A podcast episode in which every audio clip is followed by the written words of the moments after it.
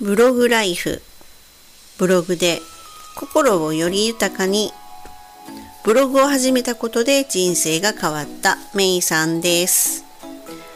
最近お届けした。ポッドキャストの内容が。年齢を感じるなとか。ネットビジネス。50代からの関わり方。とかいうようなね。ちょっとなんかその。現実味。私自身の現実味。っていうものをねすごく含んだ内容をお送りしてたんですけれどもそう言ってた矢先にですね2020年から使っている愛用しているノートパソコンに異変が起きましてまずねログインできない。そのログインできないというとねパソコンは立ち上がってるんですよ。でそこからねパスワードなりピンコードなりを入れる設定してるんですけれどもまずそこでですねピンコードを入れる画面出ているもののグレーなんですよでクリックしようとしても全く反応なくってそうかと思えばなんか一瞬黒になったりとかすごく怪しい動きをしてたんですね。でですね挙句の果てに画面を見るとねあれこれもしやと思ったのがあのー、画面のね右端から2センチほど中に入ったところ縦にねピンクのラインが出てたんですよ。このピンクのラインってあのグラフィックの問題じゃないよなとかもしやこれって液晶割れしてる？とかね。そんな風にちょっと思ったんですけど。であのいろいろこういう時本当に助かりますよね。スマホがあると。パソコンが万が一の時でもスマホで調べることもできるわけじゃないですか。でですね。でじゃあでどうしたかというともう仕方がないのでこれ絶対に液晶割れか何らかでおかしいことが起きてるなとと思っていたらピンコード入れれたんですよ。で早速したことが当然データのバックアップですよね。とりあえずはもしデータが消えてしまったら困るのでえー、っとデスクトップ上に置いているつまりはパソコン内にある自分の財産ともいえるデータを外付けハードディスクに移動させようとそしてその上 Google Chrome 使ってるんですが Google Chrome のうんとですねバックアップですね。でエクスポートしてっていうことをしてでそのパスワードも一式全部バックアップを取ってそして全てを外付けハードディスクに移動させたんですよ。でですねこれ当時だったらあの丸ごとバックアップ当時っていつやねんって話ですよね。Windows98 が出た頃からちょっと待っていうのは2000ぐらいまでは丸ごとバックアップっていうねあのソフトが売ってたんですよ。それによって本当にそのパソコンのそのままの状態を丸ごとバックアップするという機能なんですね。でそうなってくるとそれってじゃあどこにバックアップするのっていうとえー、っとですね部屋が、まあ、ハードディスクの中に大きく分けて、まあ、部屋が2つあるとしてシステムが入ってる部屋を C ドライブという部屋としたら D ドライブという部屋を持ってたんですね。だから C ドライブが何かあっても D ドライブに影響しないっていう部屋だったんですよ。そこに丸ごとバックアップっていうのを当時入れてたんですよ。よどじゃあ、えっと、今そのパソコンどうなってるのかっていうとちょっと話前後してるんですけどあのパソコンとりあえずね私5年保証サポートに入ってたんですね。でそれですぐに富士通なんですが電話してこういう状況なんですと。で取りに来てくれるんですよ。ちゃんと専用の箱にね箱を持って。でそのね5年の保証サービス入る時にはね、え、むっちゃ高いな思ったんですよ。3年でええんちゃうのとは思ったんですね。で、基本的に私はそのハードディスクだった時代に何が本当にいつ起きるかわからないなということを経験しているので、3年保証は絶対に入ろうと思ってたんですね。1年保証じゃなくってね。で、3年でいいかなって思ってたところを、いや、あんまり5年と変わらんなと思って金額が。で、5年保証に入ったんですよ。そんなことも忘れてたんですけどね。で、当時その5年保証で36,600円だったんですよ。高くないですか？何もね、まあ、保険と一緒なんですよね。でも、まあ、とりあえず入ったんですよ。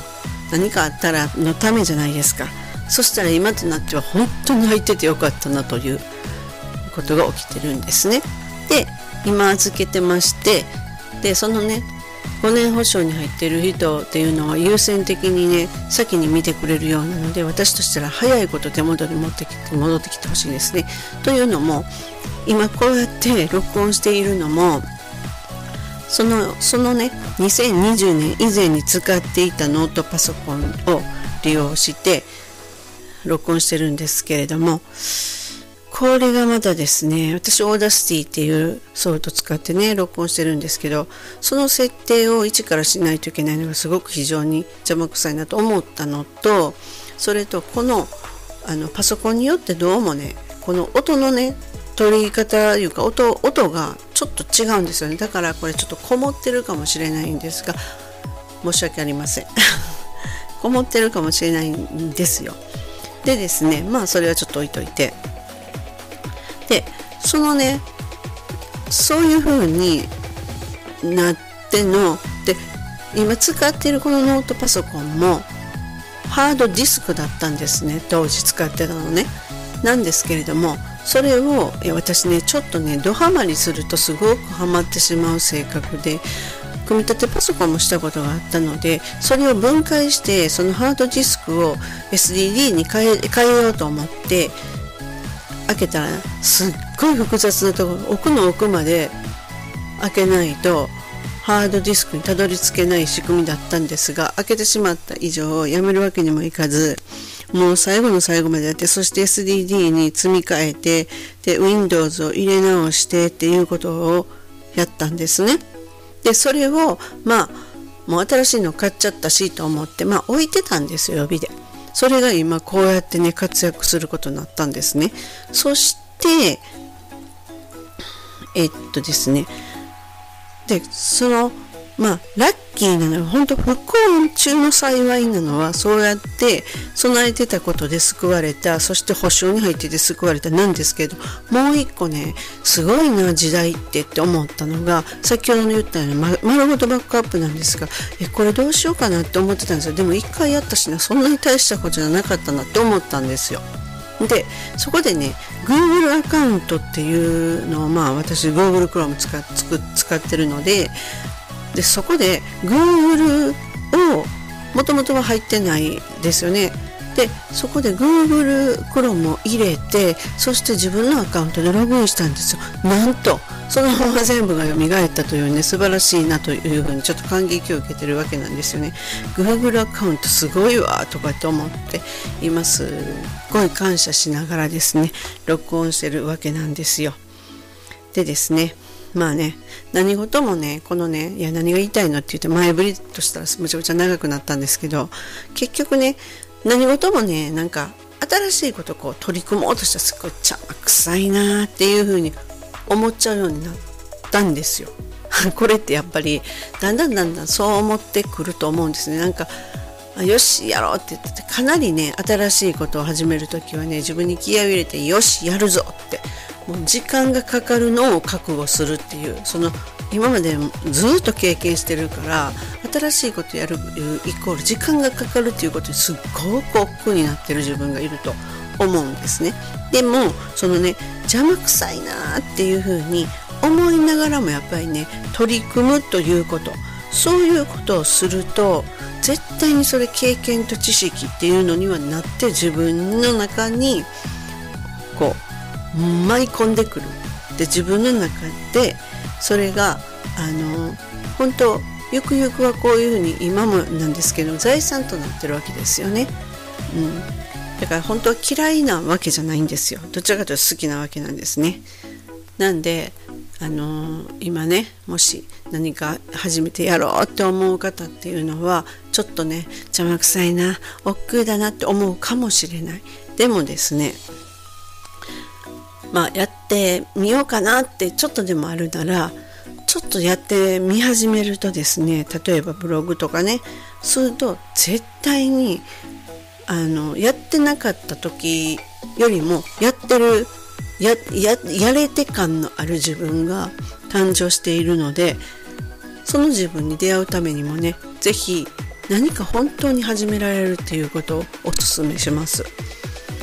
まあ私ちょっと今この大変ないろんなことが重なって大変なことにもなってるんですがそろそろね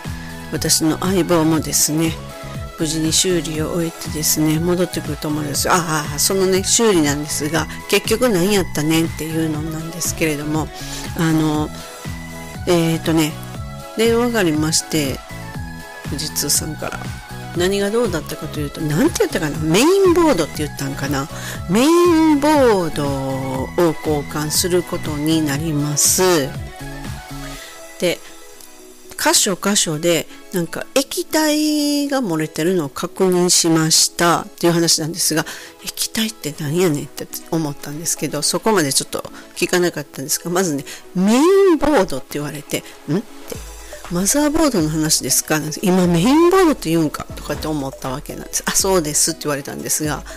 マザーボードの話の話をメインボードというらしいんですよ。今、いや、ちょっとわかんないですが。まあ、とにかくですね、それを交換して、で、液晶盛りはどうだったんかな？そんなこと言ってなかったな。まあ、とりあえず、あの、無料で修理してくれて戻ってくるでしょう。素早く。23日のうちに戻ってくるとは思うので今度はまたねちょっと問題なく音声取れると思います。本日も最後までお聴きくださりありがとうございました。ではまたすぐお会いしましょう。皆さんでした。バイバイ。